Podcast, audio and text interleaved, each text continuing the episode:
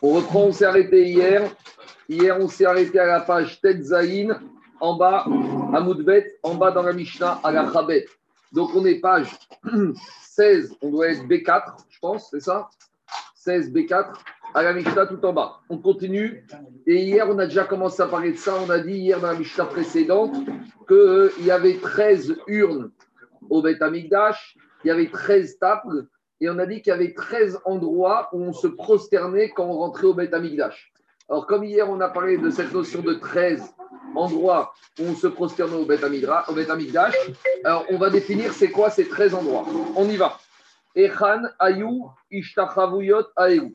Où se trouvaient ces 13 endroits où on se prosternait quand on rentrait au Beth Amikdash Répond la Mishnah que la Mishnah va expliquer qu'il y avait 13 portes au Beth Amigdash. Alors, je crois que deux ou trois pages derrière, dans la, tournez la page, moi je l'ai en tête, il y a un petit schéma pour montrer où se trouvaient ces 13 pages. En gros, pour ceux qui n'ont pas la scroll, ici c'est toute la Hazara. Et on verra qu'Hazara, il y a quatre côtés. Il y avait quatre portes côté nord, quatre portes côté sud, trois portes côté euh, est et deux portes côté ouest. Alors, on va expliquer ces 13 portes d'abord à quoi elles signifient, à quoi elles servaient et comment elles sont arrivées là. Mais l'idée, c'est de dire qu'à chaque fois qu'on arrivait par une de ces 13 portes dans la Hazara, on devait se prosterner. C'est ça de la Mishnah. Alors, on va définir maintenant les portes. Arba Batsafon. Il y en avait quatre côté nord. Donc, quand vous regardez le Beth Amikdash devant vous, c'est sur le mur droit. Donc, quand je regarde le Beth Amikdash comme ça, les quatre portes, elles étaient là. En plus, vous voyez, il y avait des petites cellules à côté. Quand je, regarde, quand je dis au sud, je regarde côté gauche. Quand je dis, après dans la Mishnah, Shagosh Bamizrach, c'est ici, 3 à l'est. Et quand je dis Shnaim Bemarav, 2 à l'ouest, c'est deux portes qui se trouvaient derrière là-bas, Kodesh Kodashim. Si vous voulez, euh, pour vous repérer, le côté Amaravi, c'est justement derrière. C'est au niveau de ces deux portes de derrière, le côté Amari se trouve derrière. Ce qu'ils appellent le Haram et le Sharif, le mont du Temple, ça se trouve ici. D'accord? Et les deux portes sans nom. Je continue. Alors, dit la Mishnah comme ça. Donc, il y avait 13 portes, 4 au nord, 4 au sud, 3 à l'est, 2 à l'ouest. Kenegen, Shosha, Asar, Shearim.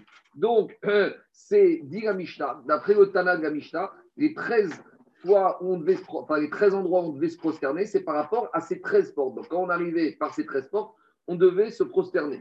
Alors, on y va. Dromim, Smuchim, les On commence avec les portes qui étaient au sud, côté ouest. Donc, le sud, côté ouest, c'est sur le mur sud et c'est le plus au ouest. Donc, c'est le plus à gauche vers le haut. Donc, regardez dans le schéma, vous devez avoir en haut à gauche. C'est ce qu'on appelle Sha'ar à Elion. C'est la porte du haut. Et après, on a Sha'ar à Derek. Après, la deuxième porte, c'est la porte Derek, c'est comme la station essence. Pourquoi? Parce que là-bas, il y avait le bois, c'était le combustible, le fuel pour alimenter le misbéa. Troisième porte, Sha'ar à Bechorot.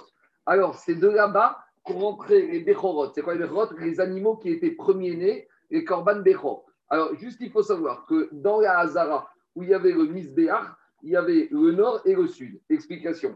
Là, je suis à hauteur de la Hazara. Là, je suis côté nord, là, je suis côté sud. J'ai dit que côté sud, il y a la deuxième, la troisième porte qui s'appelle la porte des premiers-nés. Les premiers-nés, on les rentrer là, parce que dans le, la Hazara, il y avait des corbanotes qui devaient être d'Afka shrité au nord, ce qu'on appelle Batsafon, qui est shrité là, et d'autres qu'on pouvait shriter Bechorma comme. C'est tout ce qu'on dit tous les matins les journées Donc, comme Bechorot, Nishratim, Bechorma comme Bazara, donc on laissait la place au nord pour les Koché Kodashim et on shritait au sud. Donc, on avait la porte qui donne directement.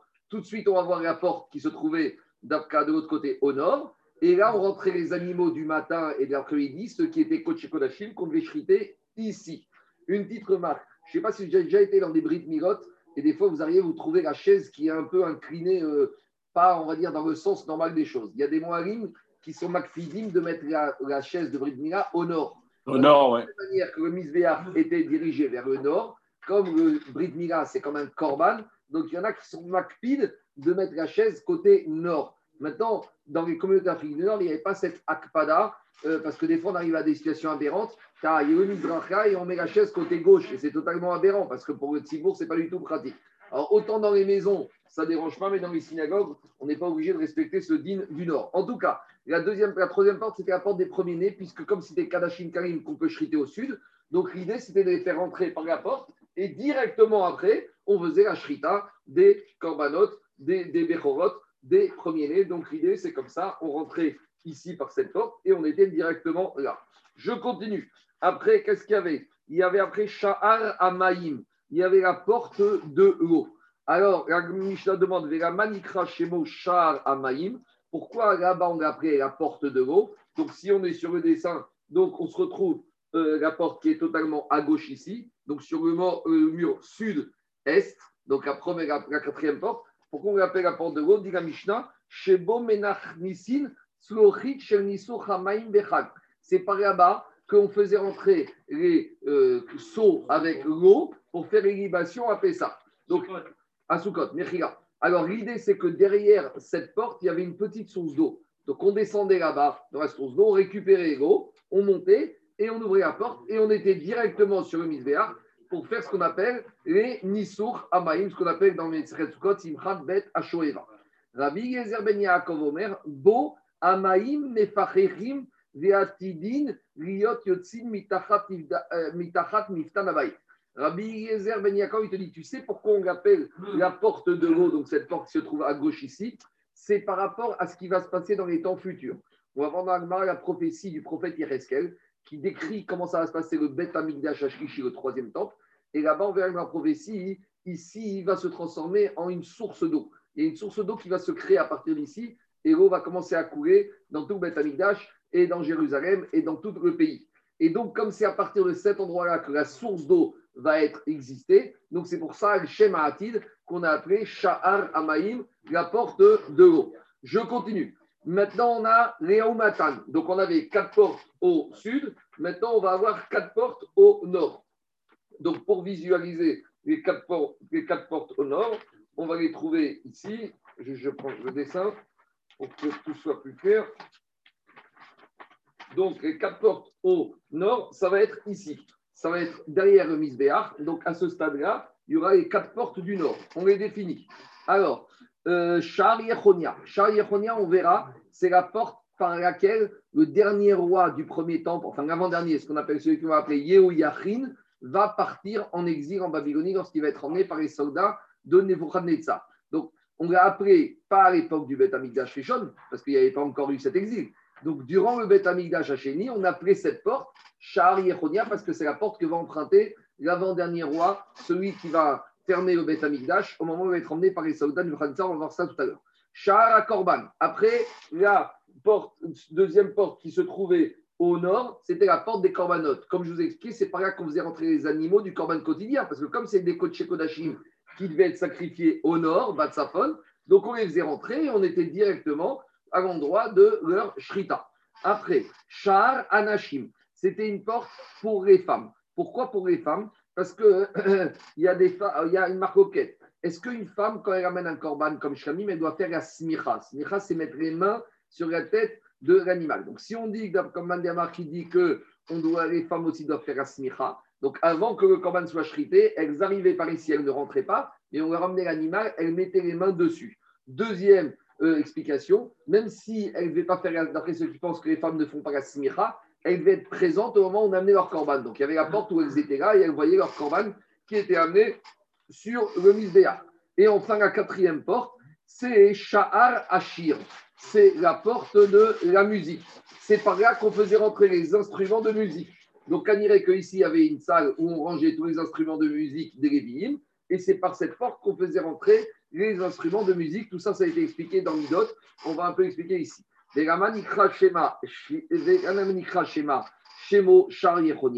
Alors, demandez à pourquoi la première porte du nord s'appelle Sha'ar Yechonia? Dit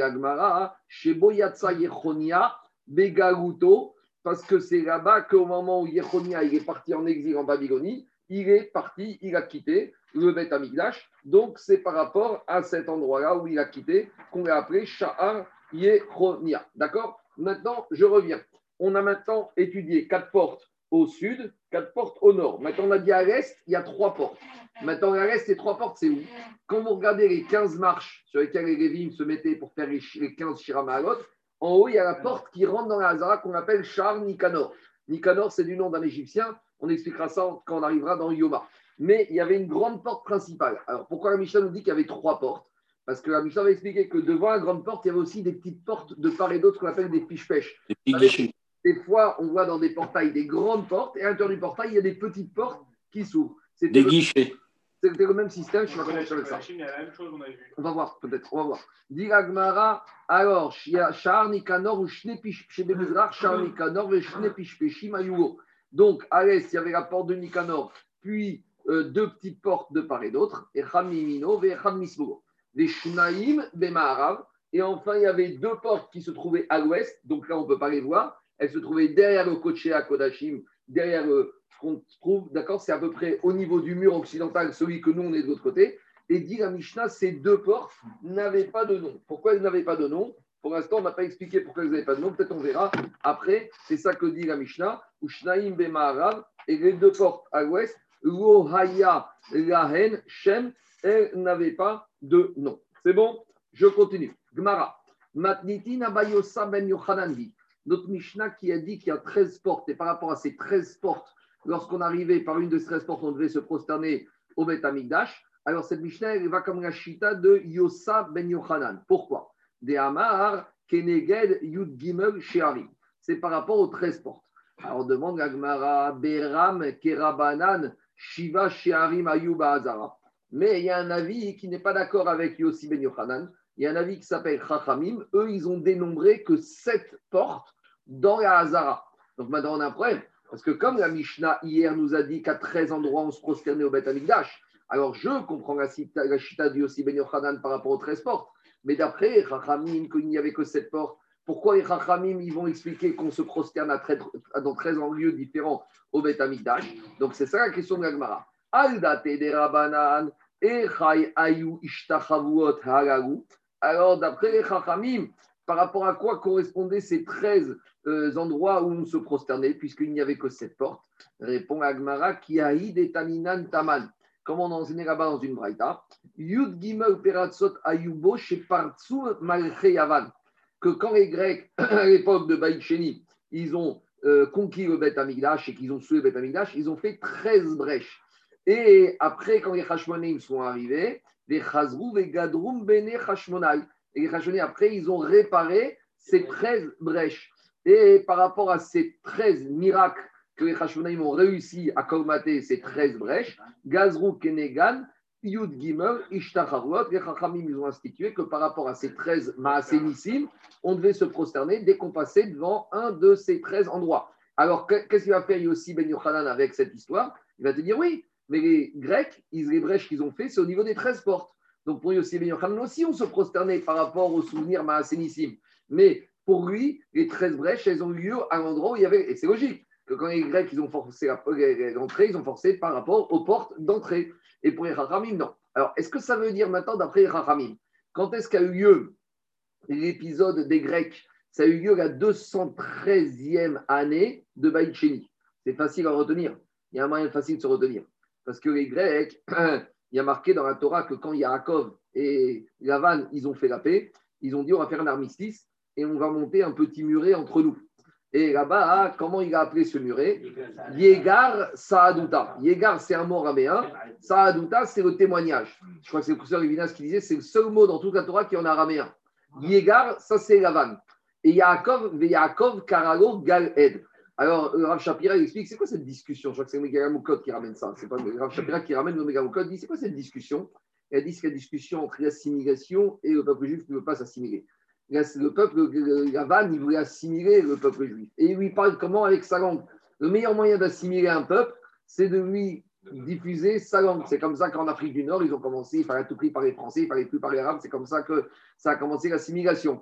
Et Yaakov, qu'est-ce qu'il répond? Yaakov, il répond en hébreu. Nous, on garde nos cachons à Kodesh. Et dit le Megara Moukot que Yaakov, il a prophétisé qu'il y aura un Zman où à nouveau il va avoir, avoir un peuple qui va nous assimiler de façon, on va dire, euh, intellectuelle ça va être quel peuple? Ça va être le peuple grec, à l'époque de Hanouka. Et dans Yégar, on trouve la valeur numérique de Yégar, c'est combien? C'est 213. Donc 213, c'était la prophétie d'Yakavinu que la 213e année de Baït il va avoir l'invasion du temple et la volonté assimilatrice des Grecs. En tout cas, tout ça pour dire que ces paratsot, ces brèches dans les fortes de la Hazara, ont été faites par les Grecs à 213e année du deuxième temple. Alors, est-ce que ça veut dire qu'avant, on ne se prosternait pas, d'après Rachamim, ou on se prosternait déjà, euh, Binvoua, schéma C'est pas clair, c'est pas établi. A priori, on a l'impression que pour Yossi Ben depuis la construction du deuxième temple où ces 13 portes existaient, ils ont commencé à se prosterner. Et d'après Rachamim, qu'on dirait que ça n'est commencé à se prosterner qu'après l'épisode des Hashmonaïm, donc à peu près à euh, mi-construction, à mi-durée du Baït Sheni. Donc une fois qu'on a dit ça, maintenant on va nous euh, expliquer des psukim qui se trouvent dans des prophéties, qui se trouvent et dans le prophète Zecharia et dans le prophète Yecheskel. Donc Zecharia et Yecheskel, c'est des prophètes qui ont prophétisé aussi sur la construction du troisième temple. Et pourquoi on arrive à ces prophéties? Parce que justement, comme on a dit qu'il y avait une porte qui s'appelait Sha'ar Amaim, la porte de l'eau, et on a dit c'est les Al-Shem, les sources d'eau qui vont arriver, qui vont être créées à l'époque de Baïchishi. Donc on va parler de, ces sources d'eau dans les prophéties de Yecheskel et Zecharia. On y va. Il y a marqué. Et Maya la Yeshua? Je ne sais pas. Il y a marqué Ktiv, Vehaya Bayomaou, ce sera en ce temps-là, donc au moment de Baïchishi, Yetzou Maim Chaim Mirushalayim. Il va sortir des eaux de vie, des eaux vives de Jérusalem. Donc, cette fameuse source d'eau qui arrivera, qui sortira du Beth Puisqu'il faut savoir qu'au Beth il y a une toute petite source d'eau, un courant d'eau qui est en contrebas, qui s'appelle le Giron, mais il n'y a pas de vraie source d'eau avec de l'eau vivifiante. Et dit le prophète Zecharia, il y aura ça à l'époque de Baïch Et la Braïta explique Tane, mi bet kodashim Alors, depuis le Kodesh Akodashim jusqu'au rideau, donc ça veut dire que depuis cette source d'eau, elle va être créée à l'intérieur d'ici jusqu'au rideau. Le filet d'eau qui va sortir sera très fin. Qu'est-ce qu'elle dit, l'Agmara L'Agmara dit ce filet d'eau, il sera qui est carné, ciré, véchiré, comme les antennes qui, les tentacules de l'escargot. Les escargots, des tout petits moustiques qui ont des toutes petites antennes très fines. Donc le filet d'eau ici, il sera très fin. Min parochet Donc en fait, je ne suis même pas ici. Je suis à l'intérieur du Kodesh. Donc, il faut être à l'intérieur du Kodesh. Donc, à l'intérieur du Kodesh à Kodashim, il y aura deux parties. Voilà. Là, vous allez voir, c'est mieux. Donc, là, c'est le Kodesh à Kodashim. Donc, du Kodesh à Kodashim, c'est les fameuses bouchottes qui sont là, jusqu'au rideau, ce sera un, un, flux qui sera très fin. Après, de la parochette jusqu'au Misbeh jusqu'à l'hôtel qui est en or, le débit, il va augmenter et ce sera comment? Ce sera euh, dit qui est carné chagavim, quand les tentacules, comme les antennes des sauterelles. Après, mimizbea chazarav ad azarot, quand on sera de l'hôtel en or jusqu'à la Hazara, donc la Hazara c'est ici, le débit il va augmenter et ce sera comment? A kechut shel shati, comme le fil de la chaîne. Min Hazarot ad miftanabait, et après le, débit d'eau va continuer des Hazarot jusqu'à l'entrée du Beth Amikdash. Et là, ce sera un débit de la même taille que le fil de la trame, route, Shel, Arev. Et après, Mikan Ve'elach, et à partir de la sortie du Beth Amikdash, Keme par Kemape, Hapar, comme le flux quand vous renversez une fiole. Donc, il y a un flux important. Donc, ça va. En soi, c'est miraculeux déjà, parce que c'est l'inverse de la nature. Alors, alors, euh, c'est Machal ou c'est Mamash? C'est Machal ou c'est Mamash? Je ne sais pas. Alors, juste, je vais vous dire ce qu'il dit Abravanel dessus. Abravanel, il dit qu'il y a le pshat, mais on peut expliquer ça également derrière Machal, de façon parabolique. Et lui, il ramène, et après, c'est expliqué dans le Magbim, dans le Magbim qu'à part l'idée qu'il y a un pshat ici, qu'il y aura un courant d'eau qui va sortir du Bet Amikdash. Ici, quand on parle de Mayan Hashem, Bet Hashem, on parle de la Torah.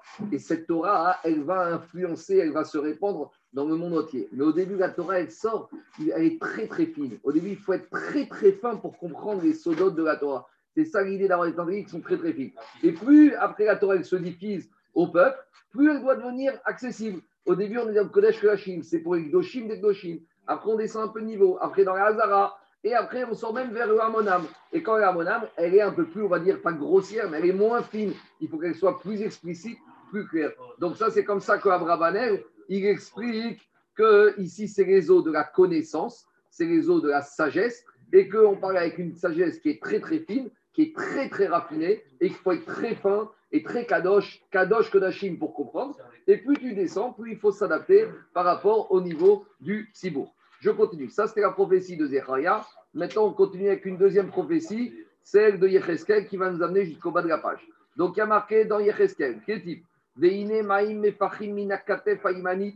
Et voilà que les eaux, elles se renversent depuis l'épaule droite. Donc, quand on parle depuis l'épaule droite, ça veut dire depuis ce côté-là, d'accord Donc, depuis le côté, le côté sud du Beth Amikdash. Parce que quand vous regardez le Beth Amikdash, c'est comme un être humain qui se tient comme ça. Donc, l'épaule droite, c'est ici. Donc, l'eau, elle sort, elle sort par là-bas. Et je continue. Vetset Aïsh Kadim. Lorsqu'homme il va vers l'est, imaginons, il reste quelques décrit, un homme qui avance vers l'est. Donc, un homme qui est là et qui avance vers l'est avec sa jauge pour voir quelle est la profondeur de l'eau, pour voir quel est le débit de l'eau. Alors, décrit Cheskel, Betset Aïsh Kadim, comme il va Kedma vers l'est, Kav Beyadan, et avec lui une jauge.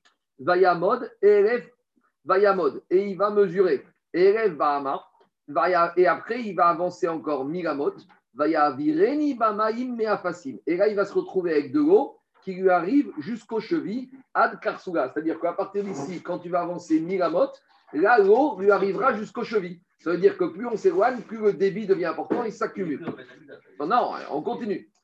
Il continue. Vayamod Eref. Et le monsieur, il mesure encore 1000 amot. Vayavireni Bamaim Mebirkaim Ad Birchaya. Et là, les eaux lui arrivent jusqu'au genou.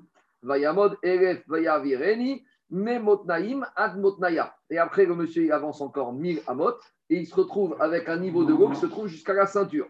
Mikan Ve'elach Vayamod Eref. Et à partir de là, il mesure encore 1000 amot. Et là, Nahal ou Avor. Et il se retrouve avec un débit d'eau qui est tellement important qu'il ne peut pas franchir ce courant d'eau. Et dit la prophétie, à et Biranin Gdola. Même, des bateaux, des paquebots, ne pourront pas franchir ce ruisseau d'eau. Donc, à nouveau, c'est une prophétie que même les armées les plus puissantes, personne ne pourra s'approcher de Jérusalem. Autant jusqu'à maintenant, tout le monde pouvait s'approcher au fur et à mesure, ça va dépendre. Mais et Jérusalem sera protégé naturellement par un niveau d'eau que même les plus grands navires, bateaux de croisière, tout ce que tu veux sous-marin, il y aura un tel courant qu'ils ne pourront pas résister. Et à nouveau, c'est comme on a dit tout à l'heure, il y aura un tel niveau de Torah de Gdusha que la Touma ne pourra pas résister. L'eau, elle sera, quand on dit l'eau, elle déborde, c'est le ribouille. L'eau, c'est la Torah. Il y a ma Torah. Quand il y a une doucha qui est tellement importante, la citra elle ne peut pas exister. Donc c'est ça le remez, le machal de la prophétie. Diragmara, Maïtama, pourquoi les bateaux ne pourront pas franchir ce fleuve d'eau? Alors ça, c'est une prophétie euh, sur Jérusalem et Atilgavo qui se trouve, cette fois-ci, cette prophétie, elle se trouve dans Yeshaya. Il a dit, Vetse Hadir, Avirenu. Même des, des, navires énormes, Hadir, Hadir c'est quelque chose d'énorme, important, ils ne pourront pas passer. Diragmara Mipnema, pourquoi ils ne pourront pas passer? Kigahu Hamaim Meshahu car les eaux, elles se sont élevées, c'est des eaux de Chachou. Demande Agmara, Mahou Meshachou. Que veut dire le prophète de Yecheskel en disant Meshachou Migishot. Mishachou, c'est les deux, mots tués contracts, c'est-à-dire Migashot. La chambre hébreu, c'est nager, c'est naviguer. Donc, les bateaux ne pourront pas naviguer dans un courant d'eau qui sera si important. Et à Marav Beatrin Karou et Shayata Shruna. Lui, il te dit Ravuna, dans leur pays, dans leur région, ils appellent la notion de nager, de naviguer, ils appellent ça shruna. Donc c'est pour ça qu'on a dit mais charou. Maintenant, le Gandvigna dit que maintenant on revient à nouveau à la, question c'est quoi mais charou Et pour répondre à cette question, dit Gandvigna, on ramène un verset qui se trouve dans Yeshaya. Et là-bas, le verset, il parle de quoi? De la prophétie que quand Baruch il va détruire le peuple de Moab. Et il y a marqué quand il va faire Ufaras Yadav Bekirbo. Akadosh Baruch il va étendre ses mains là-bas, Kaacher Ifros Ashore Ishrot. Comme le nageur, il étend ses mains. Quand quelqu'un nage, il étend ses mains. Akadosh Baruch il va étendre ses mains et il va détruire Moab. Et donc, ce pasouk vient nous expliquer euh, que quoi? Maorishrot, c'est quoi cette notion de Ishrot À part nager, il y a un drash.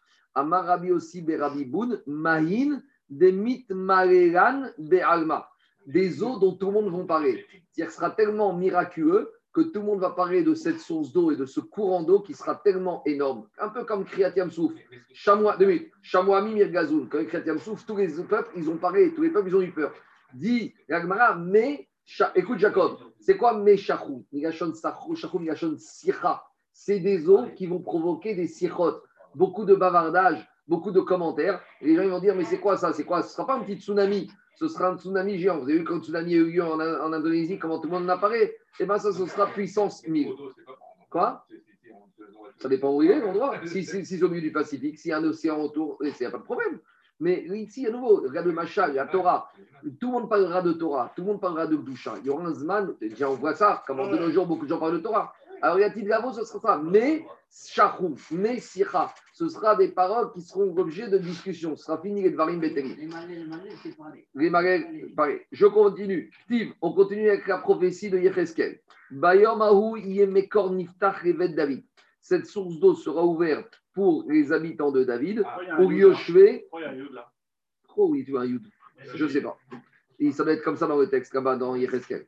Bayom Ahou Yemekor Niftach Revet David alors ce serait une source ouverte pour ceux qui habitent dans Ir David. Donc vous savez qu'en contrebas du Beth Amigdash, il y a ce qu'on appelle Ir David. Donc ceux qui habitent dans la ville de David, ou Yoshve Yerushalayim, pour les habitants de Jérusalem, les Khatat Veranida. Les Khatat, c'est pour les eaux qui servent à, préparer les cendres de la vache rousse. On appelle ça Khatat ou Veranida. Alors, explication. Pour comprendre la suite, il faut comprendre comme ça. Deux choses. Quand quelqu'un est impur, il faut qu'il se fasse asperger avec les cendres de la vache rousse. La vache rousse, on l'a brûlée, on récupérait ces cendres et on les mettait dans un mélange d'eau avec de l'hysope et la fameuse chanitolate, la laine d'étoffe rouge qu'on avait vue la semaine dernière. Maintenant, ce n'est pas n'importe quelle eau, ce n'est pas l'eau du robinet qu'on prenait. Ça ne peut être uniquement maïm, chaim, des eaux de source. Et si tu prends de l'eau de la mer, ça marche pas pour mes khatat. Si tu prends de l'eau du robinet, ça marche pas. Même des eaux de pluie, ça ne marche pas. Il faut prendre ce qu'on appelle des eaux chaim, des eaux vivifiantes. C'est quoi des eaux vivifiantes? Des eaux qui sortent de source. D'accord? Maintenant, ça, c'est pour la nida. Euh, ça, c'est pour la vache rousse. Maintenant, pour la nida, une femme nida peut se purifier dans deux systèmes. Soit dans le système migvé, soit dans des sources d'eau vive.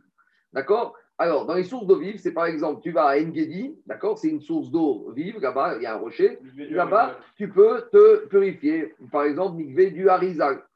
Mais l'avantage d'un migvé qui est basé sur une source d'eau vive, c'est que même si les eaux, elles ne sont pas stagnantes, même si les eaux, elles coulent, tu peux quand même te purifier.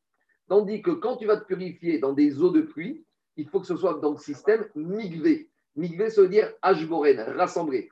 Dans la Torah, il est marqué Achmayan Hubor, Migve Maïm. Il y a deux systèmes. Soit tu vas dans Mayan, d'accord Soit tu vas dans une source d'eau, soit tu vas bord ou Migve Maïm. Un puits ou un endroit où l'eau, elle est rassemblée. Ça veut dire que si je suis dans un endroit où c'est de l'eau de pluie qui est rassemblée, mais que ces eaux, elles sont kavim, elles, sont, elles bouchent, c'est les problèmes d'étanchéité des migvés, mon immersion, elle n'est pas bonne.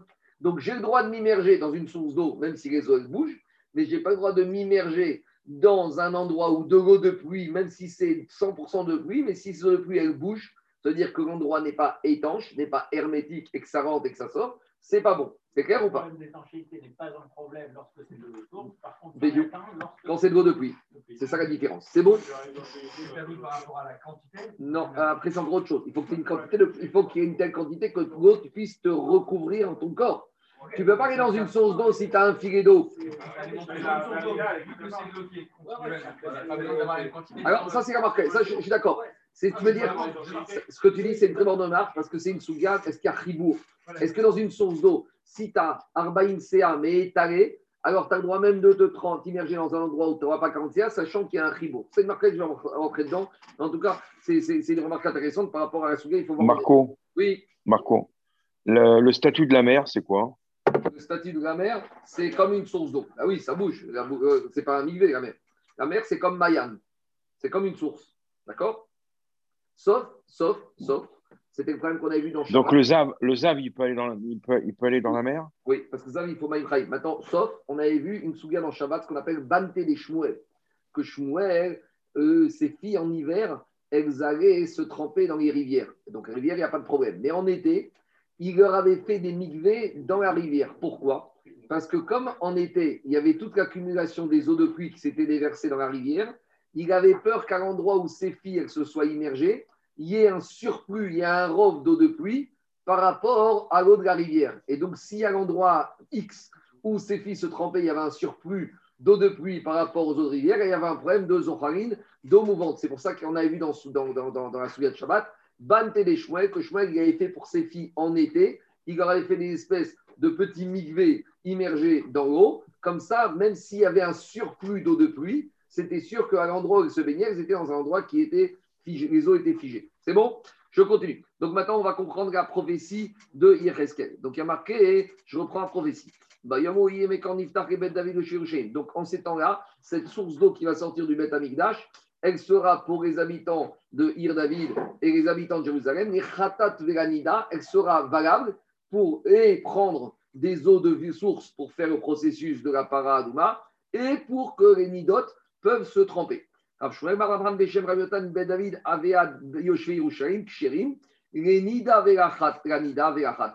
Mikan Donc lui, il te dit, à partir de, la frontière de la sortie de Jérusalem, ça restera encore valable pour Ganida, mais pour la Khatat, ce sera plus uniquement de l'eau de source, donc ce ne sera pas possible de se prendre de l'eau là-bas pour le processus de Paradouma. Mais par contre, Khatat, c'est la Paradouma, c'est l'aspersion. Et à Marabi Gezer, il marque au il te dit David Keshirim. Lui, il te dit c'est le même régime. Jusqu'à la porte de Jérusalem, ça avait un statut d'eau vive. Donc c'était valable pour le Vachrous et pour Ganida. Mikan Ve'elach. Après ça, Min Katafrisot En. C'était comme des cascades et il y avait un surplus d'eau de pluie par rapport à l'eau de source. Donc s'il y avait un surplus d'eau de pluie par rapport à l'eau de source, on ne pouvait plus s'immerger là-bas puisque les eaux n'étaient pas migvées, n'étaient pas rassemblées, elles, étaient, elles bougeaient. Et donc, c'était Psoulin, Léanida, Ve'lechatat. Je ne sais pas s'ils ont expliqué ça comme, ça chez vous. Moi, j'ai expliqué ça d'après le Rach Siriao qui se trouve dans le vrai Rouchalmi sur Shkarim, où là-bas, maintenant, il y a d'autres arguments. Il y en a qui disent que c'était un problème d'eau qui était épuisé. Il y a peut-être d'autres façons d'expliquer ici, mais je pense que c'est la façon la plus simple pour comprendre que ça devient euh, cascade. Ça devient cascade. Il y a un surplus d'eau de pluie par rapport à l'eau de source. Et comme les eaux, elles bougent, donc c'est plus, plus amigvé, donc c'est pas bon. Je continue, on continue avec la prophétie d'Ireskel. Steve, il y a marqué, il a dit, j'ai vu, il a dit, il m'a dit, c'est Ireskel qui parle. Il a dit que Akashbourkou lui a dit, Hamaïm Aere, ces eaux-là, Yotsim Kadmona. Donc là, on n'est même pas dans les eaux, sources d'eau qui se trouvent au niveau du Beth Amikdash, là, on est dans une autre source d'eau qui se trouve au-dessus du lac de Tibériade. Donc il dit que il a dit, ça c'est pas sur une prophétie Réatib Gavo, ça c'est une prophétie qui a eu lieu sur ce qui s'est passé bien avant le Beth Amikdash. Et il a dit à Maïm Yotzim El Galila Akadmona. Les eaux qu'on parle, c'est des eaux qui se trouvent dans la partie haute au-dessus du lac de Tibériade. Et là-bas, il y a une source d'eau qui va sortir et qui est sortie. Zeyam Shel Samchrou. Elle a inondé la mer de Samchrou. Alors, Samchrou, c'est ce qu'on appelle de nos jours, je ne sais pas si vous avez déjà été au nord du lac de Tibériade, il y a ce qu'on appelle le lac de Khoula. C'est un endroit, un endroit, c'est un tout petit lac. À l'époque, il y avait beaucoup plus d'eau, mais avec les temps, il s'est beaucoup desséché. Donc, cette eau, elle va tomber dans le lac de la Khoula. Et après, les eaux, elles ont continué vers Yardou et la Harava. Et les eaux, elles sont descendues Zeyam Sheltveria. Elles sont déversées dans le lac, dans le Kinneret. Je pense qu'ici, on fait un peu référence à ce qu'on appelle Banias. Vous savez, au-dessus de Tibériade, il y a des eaux d'eau et il y avait ce qu'on appelle Banias qui trouve leur origine dans la Syrie. Je pense que c'est à peu près ça. Mais en tout cas, il décrit ce qui s'est passé. Ubaou Ayamin Ze, et après Ubaou Ayama, et après ces eaux, elles sont tombées dans Yama. C'est quoi Yama Ze Yama Melach. D'après le Jourdain, il continue, et ça descend. Alors justement, et ça descend jusqu'à la mer morte. Et après, il y a un canal qu'on ne voit pas tellement de nos jours, mais qui existe sous la terre. Non, la mer Méditerranée. Il y a un canal entre la mer morte et les eaux se diversent souterrain vers la mer Méditerranée. Zé Hagadol. Peut-être c'est la mer Rouge quand même. Euh, Yamagadol, c'est. Non, mais pour que ça poursuive, c'est ce qu'ils essayent de recréer d'ailleurs. Oui, je sais, ils veulent faire ce canal artificiel, mais eux, l'Agmara ici, les Parchim, ils ont compris qu'il y a des canaux sous la mer morte qui passent sous Jérusalem, sous, qui arrivent à se verser jusqu'à la mer Méditerranée. Et le Korban il te dit pourquoi Yamagadol Yamagadol, il te dit c'est la mer qui arrive jusqu'à l'Espagne. Donc, j'ai du mal à croire qu'à mer Rouge, j'arrive jusqu'à l'Espagne. Non, non, mais c'était pour faire plaisir à Zaki, c'est tout. Bon, d'accord, peut-être. En tout cas, euh, ici, le chat, Yamagadov. Je continue. Et pourquoi ces eaux de la mer Méditerranée, on les appelle les eaux qui sortent? Parce qu'il y a eu deux époques dans l'histoire du monde où les eaux de la mer Méditerranée, elles ont débordé et elles sont sorties de leur riz. Il y a marqué dans David Amer qui a dit Gevur Samta il a fixé des limites à la mer. Mais à certains moments, comme le tsunami, comme ces deux moments-là, les mers elles sont sorties de la riz. On raconte qu'à Deauville, en 1900, la Manche a débordé, il y avait de l'eau jusqu'au casino. D'accord? Comme ça, quand j'étais jeune, il racontait les Normands que la grande marée de 1900, vous voyez Deauville, vous voyez casino, il paraît qu'il y a eu un tel débordement de la mer qu'elle est sortie jusqu'au casino. C'était avant l'invasion des Marseillais, quoi. Bon, peut-être. En tout cas, oui, oui, c'est comme ça qu'il racontait les gens, les gens, les gens, les, les, les Alors, je continue. En tout cas, nous dit Agmara, la Méditerranée, deux fois, elle est sortie de son, son, son lit. Alors, à quel moment? Alors, Echad Bedor Enoch, hein, à l'époque de Enoch. Enoch, rappelez-vous, c'est le petit-fils de Adam Arishon qui a commencé à faire Az Echel Enoch. Il a commencé à faire de la Vodazara. Il a commencé à faire de la Vodazara. Et donc, à ce moment-là, déjà, il y a eu des problèmes de la mer Méditerranée est sortie de son lit. Des Echad Bedor Aparaga. Et une fois au moment de la tour de Babel. Donc, c'était encore différent du Mabouk, parce que Mabouk, c'était général. Là, c'était une mer particulière qui a fait, qui a débordé, qui a fait un tsunami. Donc, d'après Hazar, la première fois, il est sorti jusqu'en Calabre. Alors, il y en a qui disent c'est la Calabre, c'est l'Italie. Il y en a qui disent c'est plus une région de la France. Donc, il y en a qui vont dire que c'est la Camargue.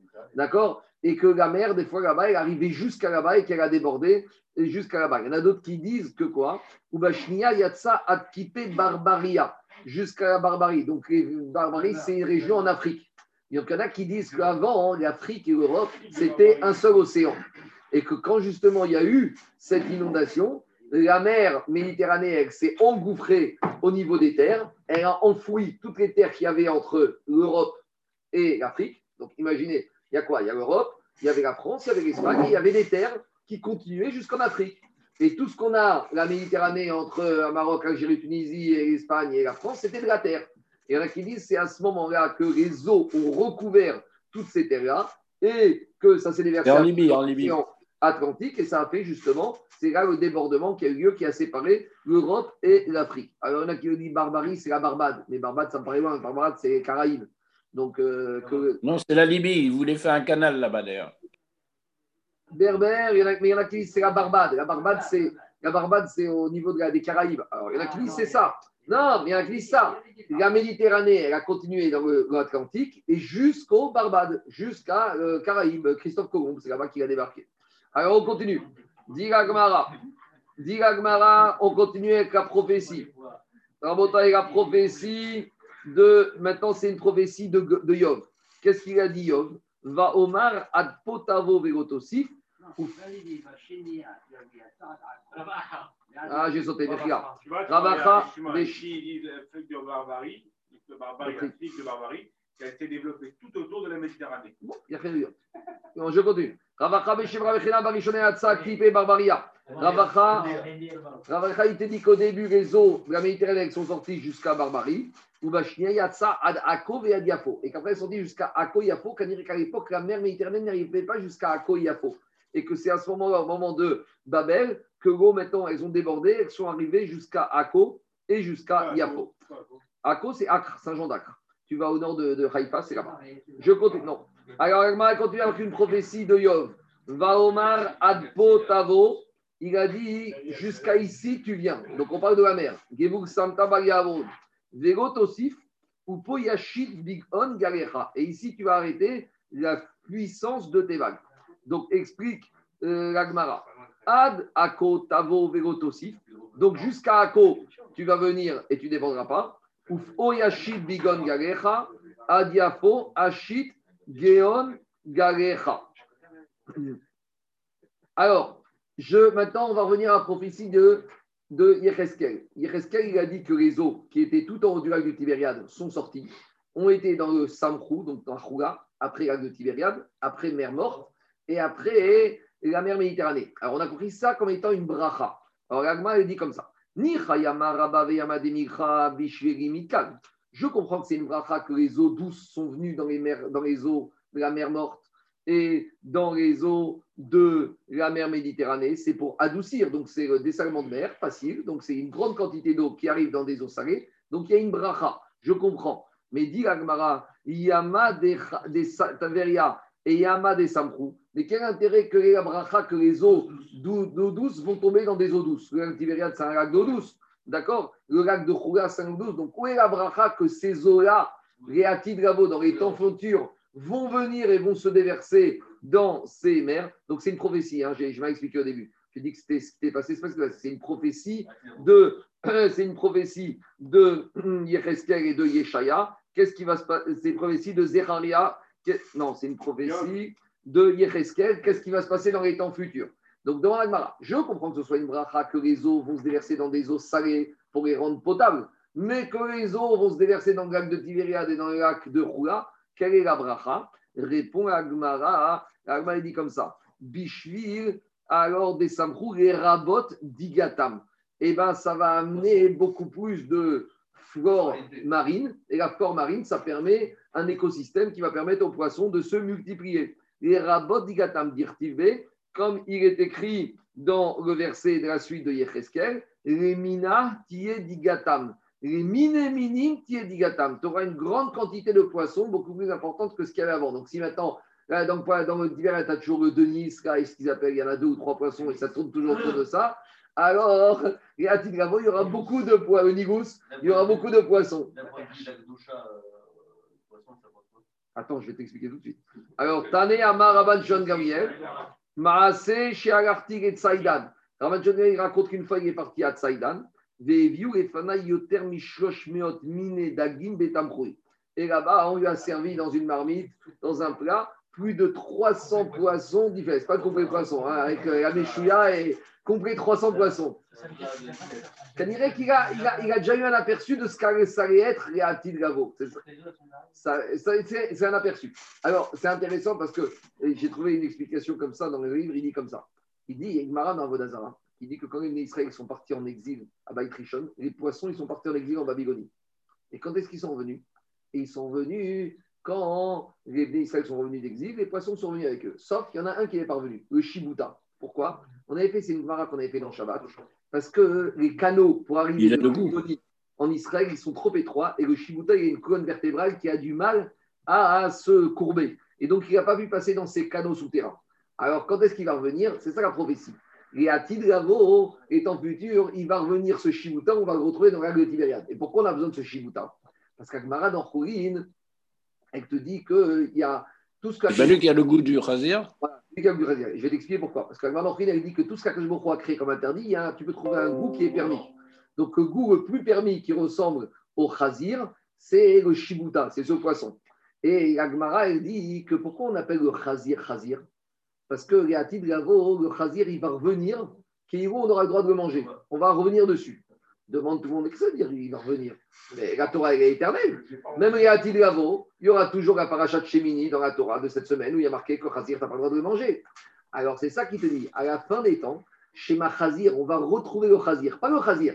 On va retrouver le goût du Khazir grâce au Shibuta qui va être ramené avec la bracha qui a marqué ici, grâce à ce Shibuta qu'on va retrouver dans le lac de Tibériade et dans le lac de Samprou lui, on va être Mechazer on va le retrouver. Donc, si on va le retrouver, on pourra à nouveau manger le Khazir. Et Chazé qu'on pourra manger du pas le. On pourra à nouveau retrouver le goût du Khazir. Voilà l'explication de Lemina. Voilà l'explication de. Lemina euh, Ayam. C'est ça qui a marqué Lemina Tié Digata. Je continue la prophétie de Yecheskel. Après, il y a marqué Venir Amaïm, Betsetiv, il y a un premier verset dans le premier verset qui dit que les eaux, elles vont guérir, elles vont adoucir. Deuxième verset, et après, la, prophétie, elle continue, elle dira que quand elles vont sortir les eaux, elles ne vont pas être douces. Alors on ne comprend pas, est-ce que les eaux seront douces ou elles seront amères? Répond Agmara, les merach nitnu. Non, j'ai mal lu, j'ai mal lu. Il faut dire comme ça. Premier verset, venir peu Deuxième verset, la Melach Nitnu. Donc, ces zones ne vont pas être douces, elles vont rester salées.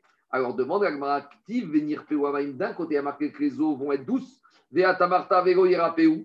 Et la suite de la prophétie dit que les eaux ne seront pas douces. Alors, dit Agmara, répond Agmara, Makom Hu Ushmo Peu. Ce n'est pas une malédiction. C'est qu'il y aura un endroit où les eaux ne seront pas douces. Mais en, en tant que bracha, pourquoi? Parce que ça te permettra de faire du sel. ce sera ce qu'on appelle les marais salants. Donc, quand tu cherches à avoir du sel, c'est une bracha d'avoir des eaux salées. Tu as besoin du sel pour, euh, accompagner ta nourriture. On a besoin de sel même pour les corbanotes.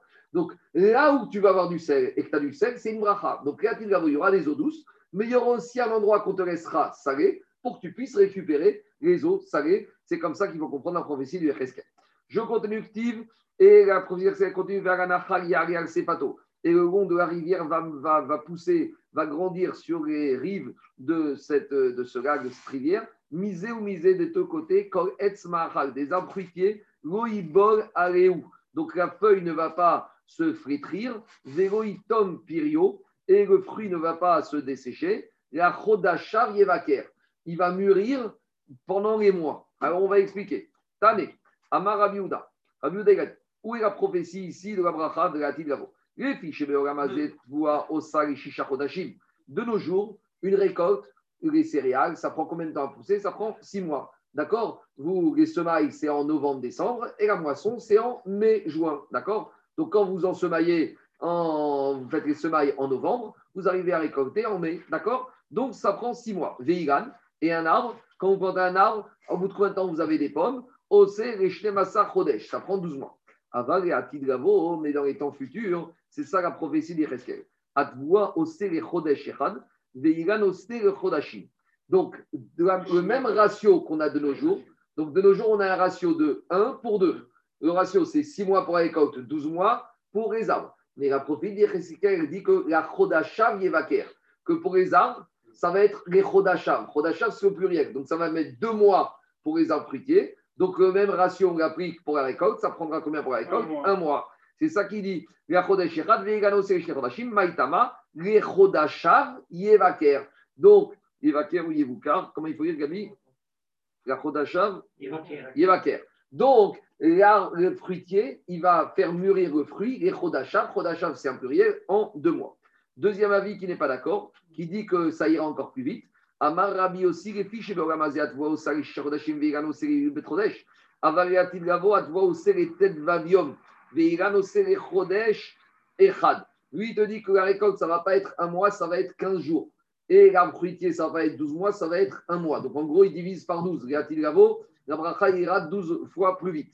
Et d'où, sur quoi il se base Rabbi Yossi pour dire ça? Parce qu'il dit, on a déjà un précédent dans l'histoire. Chez Ken Matsinu, chez Assad, voit Bime Yohel, la Khamisha Sayov, des Karev Mimen à Omer. Parce que Yohel, à l'époque du il y a eu une grande sécheresse. Et après, les ils ont prié. Et la pluie, est tombée quand? Elle est tombée Rosh Chodesh Nissan. Et il y a marqué qu'après, ils ont fait des simcha. On parle ça, ils ont fait le korban. Quel korban ils ont fait les simcha? Le korban à Omer. Et le korban à Omer, quand est-ce qu'on le fait? Le 16 Nissan. Donc il y a eu combien de jours qui se sont passés entre les premières pluies et la croissance de, des céréales? 15 jours. C'est ça la dracha. Chez Ken Matsinu Shiasa.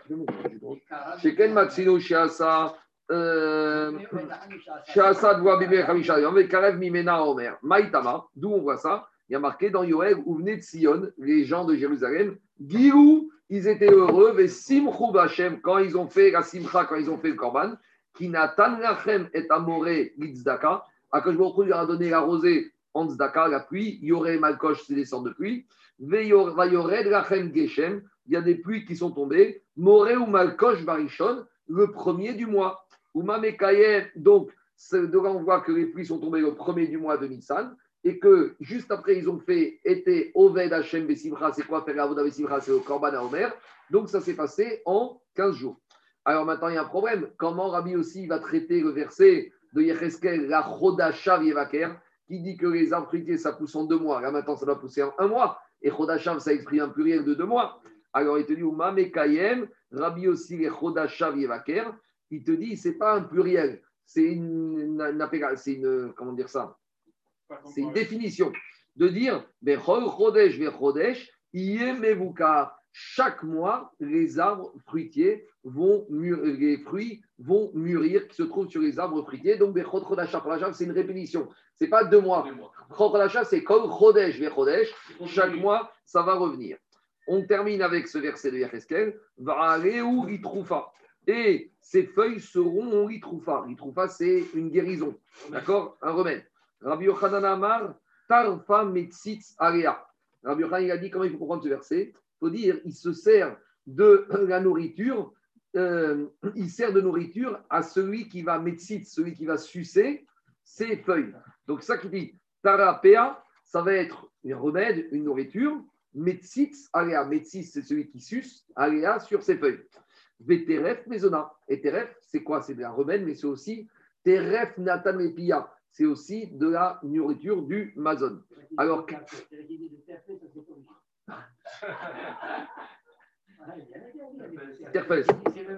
la, la subsistance. On y va. Ravouchouel, Radamarea Tirpe, chez le malade. Donc, il y a deux explications. Il y a une première explication que c'était Rabotaille, un médicament. Premier médicament, ça pouvait servir ces feuilles, les attirper chez le malade, ceux qui sont anorexiques, ceux qui n'arrivent pas à manger. Alors, tu leur, faisais, tu sucer ces feuilles, et puis, Tom, elles avaient, ces personnes en général, c'est des femmes, elles avaient envie de manger. et chez les matan, et d'autres c'est pour les problèmes de constipation. Ceux qui étaient constipés, tu leur faisais sucer ces feuilles de, de ces, tu leur feras sucer ces feuilles de, de, ces arbres, et il y aura, ce sera des laxatifs. Deuxième explication, qu'on parle plus de nourriture. à carotte, c'est nourriture, c'est pas nourriture, c'est nourriture spirituelle. Il y en a qui disent que ce sera pour permettre aux femmes stériles d'ouvrir leur bouche, c'est-à-dire leur matrice. Ce sera un médicament qui permettra de guérir ceux qui ont un problème de bouche, donc ceux qui sont muets, ceux qui ont un problème qui bégayent, un problème d'élocution, ceux qui sont muets. Je continue. On revient maintenant avec la porte du nord. On a dit que la porte du nord se trouvait tout en haut au nord, donc c'est celle qui se trouvait tout en haut ici. On l'a appelée la porte de Yeronia. Alors, hier, on a expliqué que quand Nebuchadnezzar a envahi Yerushalayim, il a d'abord nommé un roi. D'accord? Yehoyakim. Et après, il n'était pas content de ce roi. Il l'a remplacé par le fils du roi qui s'appelait Yehoyachin. D'accord? Et c'est ce Yehoyachin qu'on appelle Yechonia. Et là, il n'était pas content de Yehoyachin. Donc, qu'est-ce qu'il a fait? Nebuchadnezzar, il a envoyé des soldats pour le prendre en captivité. C'est ce qu'on appelle Galut Yechonia. C'est ça qu'on a dans Megillat Esther. Je crois que ça fait 15 ans avant la destruction totale du Beth et après avoir destitué Yehoiachin Yechonia, il a mis à la place l'oncle, qui était le frère de Yehoiakim, qui s'appelait Tzidkiaou, celui qu'on a vu hier. Donc vous avez compris quoi Il y avait Yoshiaou, il avait quatre fils. Il, a mis un premier, il y a eu un premier, un deuxième qui était roi. Après, il y a eu un troisième qui s'appelait Yehoiakim. Yehoiakim, il a il a mis à la place le fils de Yehoiakim qui s'appelle Yehoiachin, celui qu'on appelle Yechonia. Et après, il a enlevé et il a mis, remis à la place l'oncle de Yehoiachin, donc le frère de Yehoiachin, qui s'appelait Tzidkiaou, et après, c'était fini. Donc, un Gagout Babel s'est fait en deux étapes, d'accord? C'est ce qu'on retrouve, regardez, au début de la Megillat Esther, qu'est-ce qu'on dit? Ish Haya Beshushan Abira, est-ce que je l'ai ici Ushmo, Melech Yehuda. Mais après, il y a eu la dernière exil avec Melech, avec Tzitkiaou, Yetzotkiaou, Ben Yoshiaou, Melech Yehuda, Adgerot Yerushalim, Bachodesh Armishis, l'Aftara de Divrei Yirmiyahu. D'accord On est clair. Alors maintenant, Nebuchadnezzar, il envoie des soldats chercher Yehoyachin, donc Yehonia, pour lui dire c'est fini. Alors Ragman nous raconte comment ça s'est passé à la fin. Motsa, At Motsa, Nebuchadnezzar et Kan. Quand il a marché sur Jérusalem, il s'est assis avec ses généraux, ses conseillers en dehors de Jérusalem. Et le Sanhedrin de Jérusalem est sorti à la rencontre de Nebuchadnezzar. Le Sanhedrin a compris que c'était fini, que le devait être détruit. Il a dit Nebuchadnezzar, ce roi que je vous ai nommé, eh ben, donnez-le-moi. donnez-le-moi. Et je m'en vais. Donc, c'était, soi-disant, un premier réplique. Donc les membres de la grande assemblée sont venus dire à Yoyachin, à Yechonia, Nebuchadnezzar Baerach, Nebuchadnezzar te réclame, tu dois partir avec lui. car quand il a entendu sa demande des membres de la grande assemblée, Natal Maftechot Bet Amigdash, il a pris les clés du Bet Amigdash, Allah et Gago Echal, il est monté sur le toit du Echal, donc il est monté ici, donc il y escalier, une échelle, il est monté ici, et avant,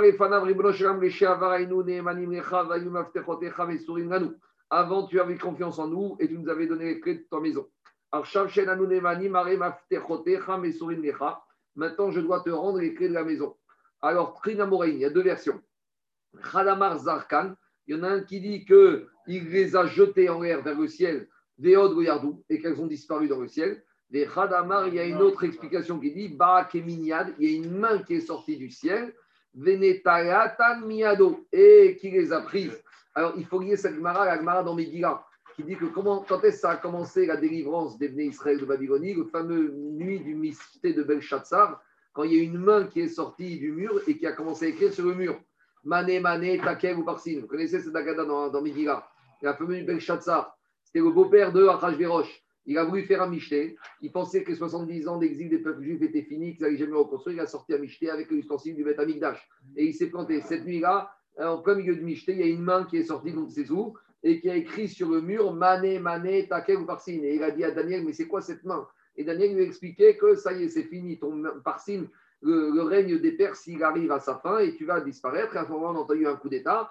Et après, il y a sa fille Vashti qui s'est cachée, il y a Hachvirosh qui a pris le pouvoir, etc., etc. Donc la même main qui a initié le début de l'exil, c'est cette même main qui va être annonciatrice de la rédemption du retour à Jérusalem. En tout cas, nous dit Agmara Kevan Shiraou, Kol Chore Yehuda Ken, quand les jeunes de Yehuda, quand les tzadikim de Yehuda, quand les Kohanim, il y a plusieurs questions, ils ont vu ça. Alors, on va expliquer. Ils ont vu ça? Ils ont vu que Yechonia a monté sur le toit. Eux, ils ont pensé qu'il allait se tuer. Donc, eux, ils ont fait la même chose. Agou et Roche Gagotéen, et tout. Ils sont montés sur le toit et ils se sont suicidés. Parce qu'il y a une vraie chéra. De quel droit, si on n'avait pas eu des crimes, ils se sont suicidés? Et là, c'est une vraie chéra, parce que cette chéra existe aussi sur Shaoul Améler. Shaoul Améler, quand il a vu qu'il allait être tué par les Philistines, il s'est jeté sur son épée. Et donc, tous les parchis d'action, mais comment Sholamer il a pu se suicider? C'est un sourd. Alors, il y a un yann, est-ce qu'il y a un terme de suicider si on sait qu'on va te torturer ou si de toute façon on va te tuer, on va faire de toi un objet de bisouille? Eux, ils ont pensé que Yechonia, pour des raisons qui lui appartenaient, peut-être qu'il avait raison, il était prêt à mourir à Kinouch Donc, ça qui est marqué. Kevan quand ils ont vu, ils n'ont pas vu l'histoire des clés qui est descendu. Ils ont pensé qu'il est monté pour se jeter. Donc eux aussi, ils sont montés et ils se sont jetés. Deux minutes, je finis. Adam. C'est la problématique de Masada. Oui, je sais, ça c'est le chat. Le chat, c'est qu'ils ont vu que Mina alors c'est parce qu'ils ont vu que c'était fini qu'ils doivent se suicider. Et ça justifie pas. Ça ne justifie pas. On parle des meilleurs. Donc, c'est ça que je dis. Il y en a qui expliquent.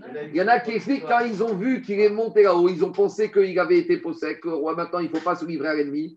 Et c'est ce qui s'est passé avec la révoque de Bar Alors, ils ont pensé que c'est ça le derrière, et c'est ça qu'ils ont fait. Mais le chat, c'est pas celui-là. D'accord, le chat, c'est qu'ils ont vu que Akash a prié qu'il a été masqué, que le Betamikdash est fini. Donc, ils ont dit s'il n'y a plus de Betamikdash, on n'a plus de raison de vivre. Mais c'est un peu difficile quand même. En tout cas, dit Agmara, Hada c'est ça qui est écrit dans, euh, dans Yeshaya. Masa Gechezayon, Marecha Efo, qui Qu'est-ce que vous, euh, qui étiez vaillant, qu'est-ce que vous vous êtes retrouvé qui Rita, Kurecha Gagot, Teshuot, Melea Hir Omiya. Vous êtes tous montés sur les toits de cette ville qui était en effervescence au moment où Nebuchadnezzar était en train de détruire Jérusalem. Donc, voilà le Vassou. Donc, cette agada existe aussi, on la reverra plus en détail quand on arrivera dans Yoma. Cette Mara est dans l'agada de, de, dans, dans, Yoma. Allez, je continue. Maintenant, on revient terre à terre. Mishnah.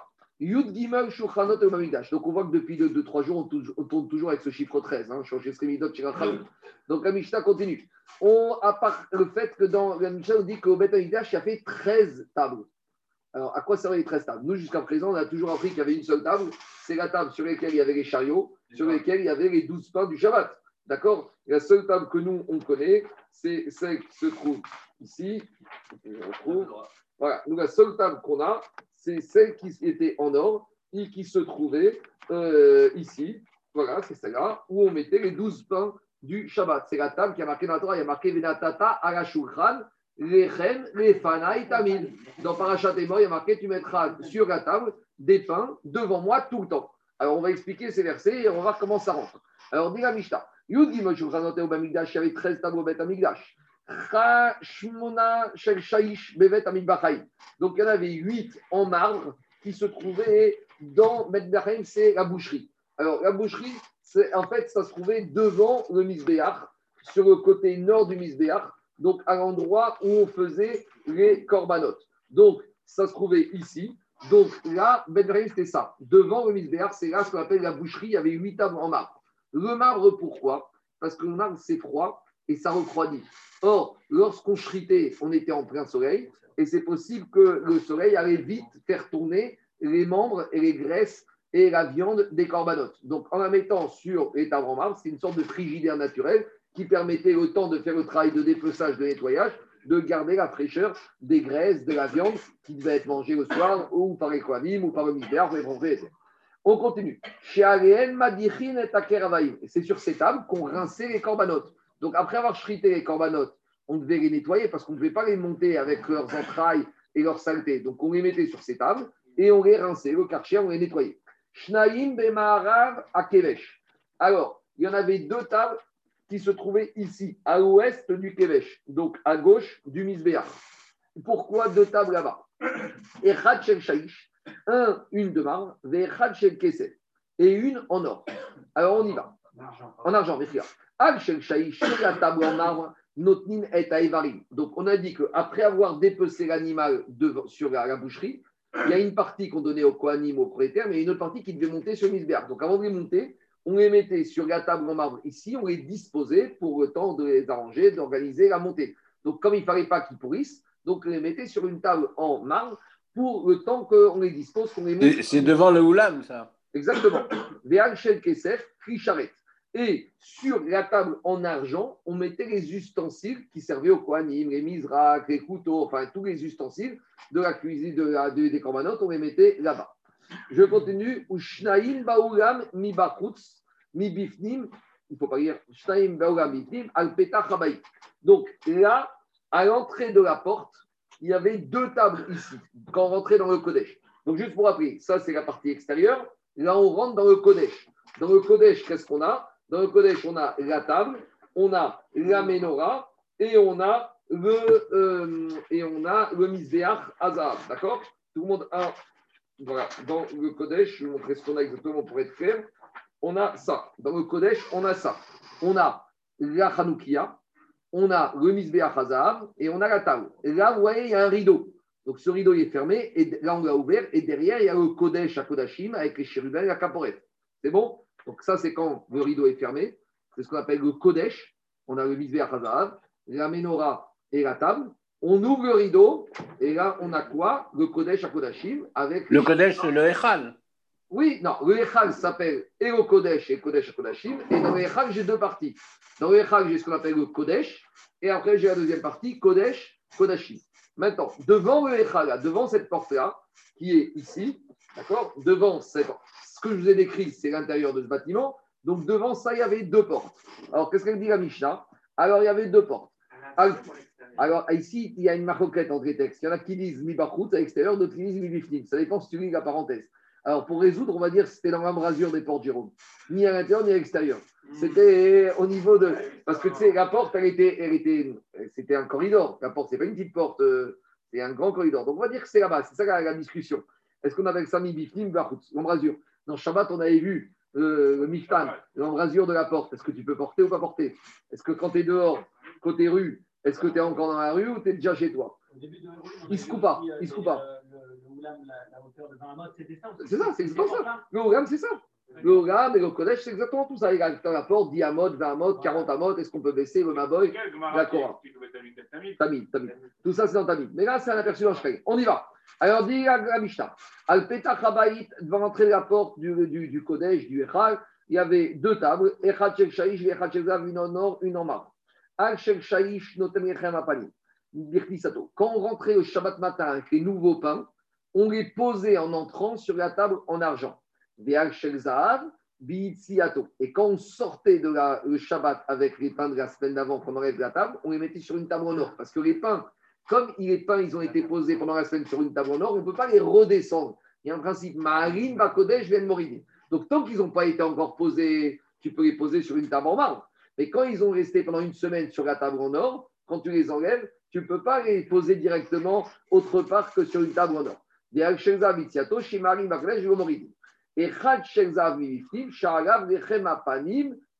enfin, la treizième porte, c'est quoi? C'est la table à l'intérieur du Kodesh, d'accord? Celle qui était toute en or, sur laquelle on posait les pains. Donc, au résumé, il y avait 13 tables. Il y avait 8 tables devant le sur la boucherie, Il y en avait deux à gauche du misbéach pour poser les graisses et pour poser l'ustensile, ça fait 10. Il y en avait deux dans l'embrasure de la porte, une en marbre pour poser à l'allée et une en or pour poser au retour, et la treizième sur, dans le Kodesh où on posait les douze pains du chaque semaine. C'est bon? Alors, maintenant, on a une braïta qui est un peu différente de la Mishnah. Ça n'a rien à voir avec les 13, euh, qu'on a vu juste avant, les 13. Non, rien à voir, rien à voir. Mais c'est sur le même chiffre. on a commencé la Mishnah avant-hier avec, on te dit, il y a 13 portes, il y a 13 Ishtachavoyot, on te dit, il y a 13 urnes, il y a 13 tables. Les 13 portes, c'était pour nous dire, parce que tu dois transférer 13 Ouais, oui, d'accord. Euh, j'entends, mais il y a, il y a, il y a de, rapport que le chiffre. Il n'y a, plus, il y a rien d'autre ça. Mais on, on, tombe toujours sur le 13. Alors, la Braïta, on a une Braïta qui est un peu différente de la Mishnah. Dans la Mishnah, il y a marqué qu'à l'entrée du Echal du Kodesh, il y avait une table en marbre sur laquelle on posait les pains qu'on rentrait. La Braïta dit que cette table n'était pas en marbre. Dit la Braïta, Tane al Kesef. Cette table, en fait, elle était en argent.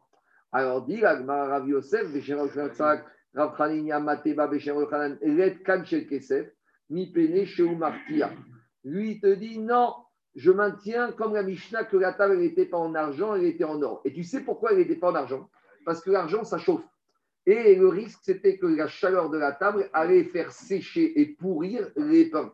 Et les pains, il fallait qu'ils restent chauds. Donc le métal, la chaleur du métal, que s'appelle l'argent, elle va transmettre, elle va pour faire pourrir les pains.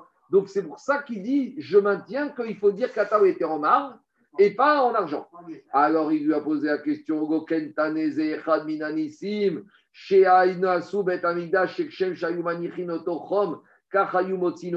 a dit, mais Natopan, c'est dans une braïta que parmi les différents miracles qu'il y avait tous les jours au un des miracles, c'est que les pains qu'on laissait chaud le Shabbat, eh ben, on les retrouvait la même chaleur Shabbat d'après, que tu vas les retrouver aussi chaud le jour où tu les as posés, le jour où tu vas les reprendre. Donc, qu'est-ce qu'il veut lui dire par là? Il veut lui dire par là que c'est quoi ton problème? Que l'argent va un peu chauffer, mais on n'est pas un miracle près au Beth alors il lui a répondu On n'est pas sommaire sur le miracle.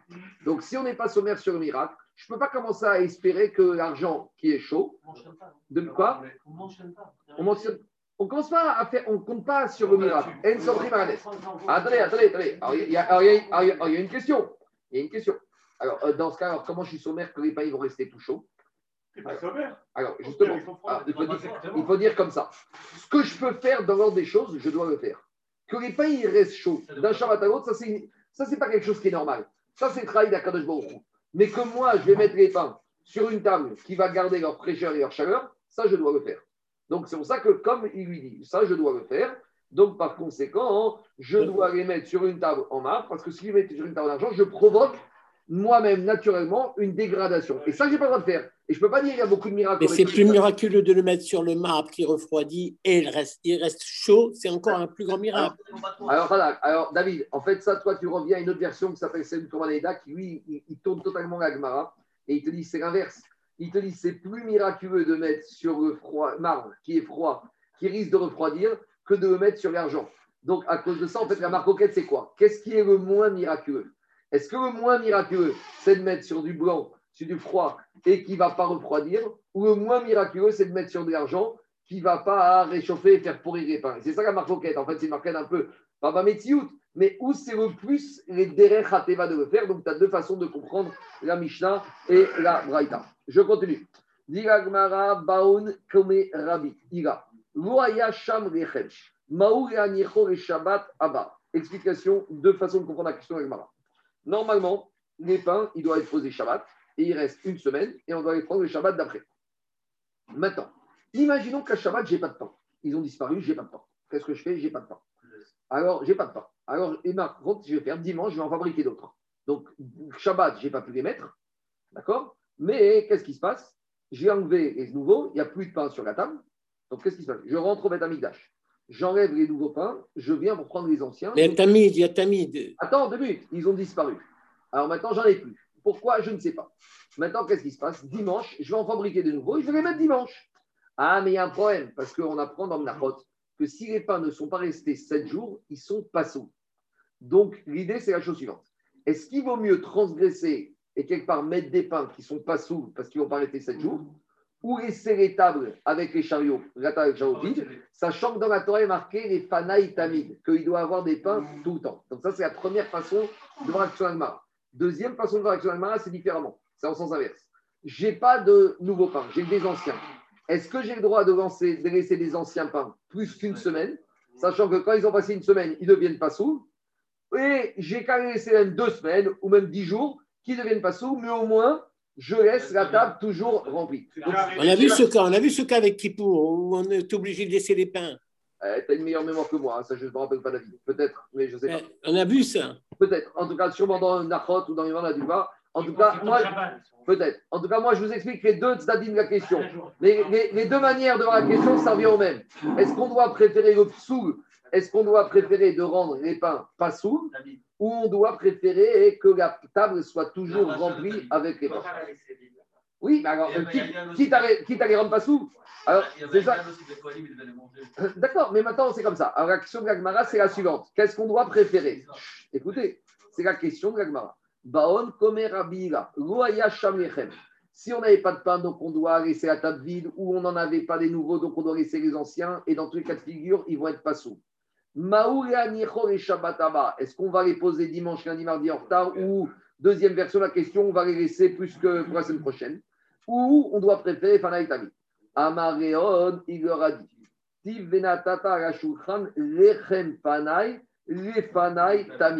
Vous allez mettre sur la table les panim, donc les pains de face, les devant moi tout le temps. Les panim, afiru même s'ils ne sont pas souk. Dracha d'un pas souk, donc, le pasouk qui met le point sur le fait que les pains doivent être toujours là. Tamid. Tamid, quoi qu'il arrive, quel que soit le prix à payer pour Tamid, même si tu dois les rendre pasouk. On termine Rabotai. Maintenant, Ragmara nous dit qu'à part nous, à part ces 13 tables qu'on vient de voir, Shlomo Améler, il a rajouté des tables. Donc, en gros, l'idée, c'est la suivante. À part la table qu'il y avait dans le Kodesh, Shlomo Améler, dans le Kodesh, il a rajouté des tables. Et il en a rajouté combien? Il en a rajouté 10. Donc après, demain, on verra comment elles étaient organisées les tables. Mais d'après le chat, c'est qu'il y avait une table ici, celle prévue dans la Torah, et Shlomo Améler qui a rajouté 10 tables. On verra demain est-ce si elles étaient comme ça, est-ce qu'elles étaient comme ça, et on va avoir le problème aussi de la taille, parce que ce n'était pas infini ici. Donc il faut voir la disposition, comment ça rentrait. Mais avant de voir le détail des mesures demain, d'abord Agmara nous dit Asara, Shukranot, Asa, Shomo. Shlomo Améler, il a fait 10 tables. 10 tables, à nouveau, 10 tables dans le Kodesh. Parce qu'à part ça, il y avait 13 tables. Et quand on dit 10, c'est en plus de la table qu'il y avait dans le Kodesh. D'où on sait, dire-t-il, parce qu'il y a marqué dans Divrei Ayavim, Vayaras Shulchanot Asara, je crois que c'est l'Aftara, hein, si je ne me trompe pas. Je crois que c'est l'Aftara de, Teruma, de, de qui parle de, de, la construction du Mishkan. Vayaras Shulchanot Asara, Vayanar Be'echal, il les a mis dans le Echal. Chamisha miyamin, va Chamisha mispol. Il en a mis 5 à droite et 5 à gauche. Demande l'Agmara, Entema, non, l'Agmara affirme. Entema, Veim Tomar, c'est est-ce que tu pourrais dire Chamisha Badarom ve Chamisha Batsafot? Donc où on en est? Là, quand on rentre, là, on est dirigé vers l'ouest. Donc si l'ouest, c'est ici, ça veut dire que, deux minutes, si l'ouest, c'est ici, le nord, c'est ici. Donc, est-ce que maintenant, dit, quand on te dit qu'on a mis 5 à gauche et 5 à droite, est-ce que ça veut dire qu'on a mis 5 ici et 5 ici? Alors, dit Agma, ça c'est impossible de dire ça. En tu ne peux pas dire Chami Shabbat Darom Chami Shabbat Safon, 5 au sud et 5 au nord. Ve'alo en Kacher et Gabat Safon. Mais la table ne peut être cachère que quand elle est côté nord, à droite. Alors, d'où je sais, chez Nehemar ve'et Titen al Safon. Donc, vous savez, il y a une drage qui dit que quand on fait la richesse, quand on veut la richesse dans la Mida, il faut se tourner côté nord. Et quand on veut la sagesse, il faut se tourner côté sud. Pourquoi? Parce que les menorah, c'est les bougies, Kiner mitzvah vetorah. Et le pain, c'est la panassa. Il y en a qui ont fait remarquer que l'Agma dit que la Torah ne se trouve que dans les endroits pauvres. C'est pas pour rien que le sud, dans le monde, c'est toujours les pays pauvres. Les pays du sud, c'est toujours les pays pauvres. D'accord? Et la Torah, tu ne la trouves jamais dans le nord où il y a la richesse. Donc, c'est ça le Inyan. Si tu veux la richesse, il faut la trouver. C'est pas dans le 16e. Hein. Peut-être dans le sud, pas dans le nord. en tout cas, en tout cas, en tout cas, alors, bon, en tout cas, dit Agmara, en tout cas, Agmara, elle dit, tu ne peux pas imaginer que c'était 5 à droite et 5 au gauche. Si, et là, c'est en plein sud. Alors on y va. C'est bizarre que. Quoi? Moshe, euh, c'est bizarre qu'il rajoute beaucoup de choses comme ça, parce que même les ménorotes, les il en a rajouté. C'est la soubiette demain, on va voir demain. On va attendre pour l'instant. Ah, d'accord. D'abord, on va faire le chat. Qu'est-ce que ça veut dire, Safon Chamisha Miyamin, les Chamisha Mismok. Tu voudrais me dire qu'il en a mis 5 à droite et 5 à gauche au sud? C'est pas possible. Et là, comment il faut comprendre le verset d'Ivra Yamim Et là, Chamisha Miyamin Shulchano Shel Moshe, les Chamisha Mismolo. Donc, quand il te dit qu'on a mis 5 à droite et 5 à gauche, les 10 étaient sur le mur nord, et les 5 étaient à droite de la table de Moshe. Quand on parle de Moshe, ce n'est pas que c'était la même table qu'il y avait au Mishkan, mais c'est la table, que le, modèle, le modèle que, de, des 13 que Moshe Rabbeinu a donné dans Parashat Teruma. Et 5 à gauche de la table de Moshe, mais les 10 étaient sur le mur nord. Et Dilagma avait à Piken, et avec tout ça, Ouaya Mesader, Era Moshe Bigvad ces tables-là, d'après ce Tana, n'étaient que de décoration, parce que les pains du Shabbat n'étaient posés que sur la table du milieu, celle de Moshe Rabbeinu. Il n'y avait pas d'usage. Il n'y avait pas d'usage. Chez à Shulchan, Asher, Alav, Lechem, Apanim. Donc ça, c'est la suite. Là-bas, euh, c'est la, la, dans Yamim, il y a marqué Et Ashulchan, Asher. Non, ça c'est un verset que je trouve de lui. Le verset dans Megachim, il te dit là-bas Et Ashulchan, Asher, Alav, donc au singulier, la table sur laquelle, donc singulier, il y avait les chem apanim. Ça, c'est un premier avis. Deuxième avis qui n'est pas d'accord. Rabbi aussi, ben Rabbi Ouda Omer, Al-Kulan Aya Mesader. Il était Mesader, les pains sur toutes les tables. Donc, quand il qui mettait de, 11 fois 12 pains, chez Nehemar, comme il est dit, Et Varagem Nechem Apanim. Alors, c'est un peu difficile de dire comme ça, parce que sinon, il y a un problème de baltosif, Zaki. Donc il faut dire qu'à tour de rôle, il mettait sur une des 11 tables et il tournait. Parce que tu ne peux pas dire qu'il mettait 112 fois 11, ça fait 132. Il peut pas mettre 132 pains. Il y a un problème de balte aussi. Si la Torah est à 10 12, ce n'est pas 132. Donc il faut dire quoi? Ah, mais quand il a marqué il fallait mettre 6 sur un chariot, 6 sur un chariot. C'était bien ordonné. Donc, il faut comprendre qu'il en mettait 12 à tour de rôle sur chaque table. Maintenant, la vraie question qu'il a posée Zaki, c'est qu'est-ce qui a poussé Shlomo Améler à, quelque part, il a été au-delà de ce que la Torah nous a demandé. Et demain, on verra la suite sur Aménora. J'arrêterai pour aujourd'hui. En 30 secondes.